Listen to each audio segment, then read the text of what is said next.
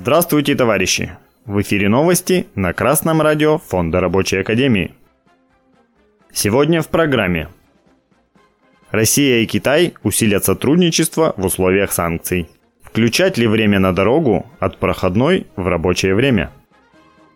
По данным ТАСС, председатель китайского парламента Ли Джаньшу встретился с председателем Госдумы Вячеславом Володиным. Ли Джаньшу подчеркнул большой потенциал многопланового и стратегического сотрудничества России и Китая, несмотря на американские и западные санкции.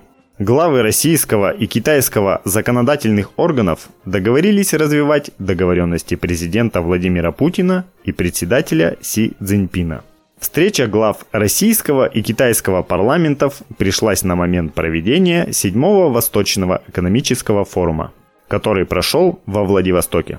По данным «Комсомольской правды», самые многочисленные иностранные делегации прибыли из Китая, Мьянмы, Монголии, Индии, Армении и Республики Корея. Впервые участие в форуме приняла Донецкая Народная Республика, а также представители Алжира, Ганы, Доминиканской Республики и некоторых африканских стран. На форуме было подписано 290 соглашений на рекордную сумму – около 3 триллионов 270 миллиардов рублей. При этом на сегодняшний день в экономику Дальнего Востока инвестировано около 2 триллионов 700 миллиардов рублей. Красное радио Фонда Рабочей Академии обращает внимание – что российское буржуазное правительство в условиях противодействия американскому фашизму вынуждено блокироваться с правительством крупнейшей социалистической страны.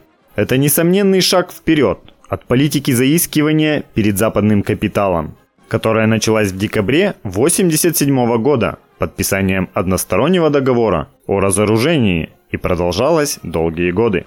Любопытно, что одна из тем форума была названа так – Патриотизм на смену толерантности. Мы наш, мы новый мир построим. Стало быть, подлицемерные разговоры о неэффективности социализма, с которыми и разрушали нашу страну, буржуазное правительство вынуждено прибегать к социалистическим лозунгам и экономикам, если в его интересах оказывается сохранение страны, над которой оно господствует. Однако Красное радио Фонда Рабочей Академии напоминает рабочим, что действия буржуазных правительств обречены на половинчатость. И только рабочие наиболее последовательно заинтересованы в полной победе над американским фашизмом. Таким образом, экономическая борьба рабочих и вырастание на ее почве государственной власти рабочих – это вопрос сохранения нашей страны. Время на дорогу от проходной до места выполнения работы, переодевание в спецодежду прием душа и умывание нужно ли включать в рабочее время? Бухгалтерия.ру отвечает на этот вопрос. Цитата. Конкретного ответа в Трудовом кодексе не содержится. Конец цитаты. Со ссылкой на сайт Роструда онлайн-инспекция.рф. Однако далее говорится о том, что данный вопрос работодатель может урегулировать в своем локальном нормативном акте. Красное радио Фонда Рабочей Академии обращает внимание, что таким локальным нормативным актом является не что иное, как коллективный договор.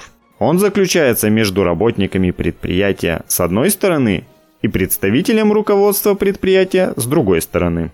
В условиях погони за прибылью, то есть за неоплаченным трудом рабочих, руководство предприятий стремится как можно больше времени работников сделать неоплачиваемым.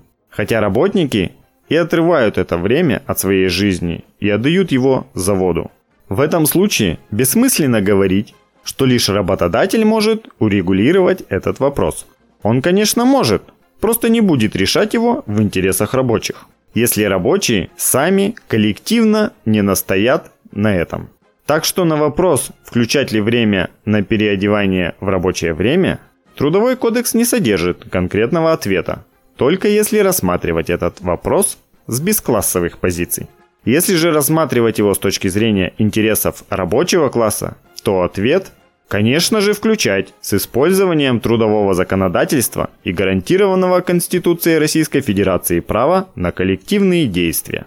Далее инспекция разъясняет, что согласно сложившейся практике, в рабочее время обычно включаются периоды выполнения основных и подготовительно-заключительных мероприятий, предусмотренных технологией и организацией труда. Это подготовка рабочего места, получение наряда, получение и подготовка материалов, инструментов, подготовка и уборка рабочего места и тому подобное.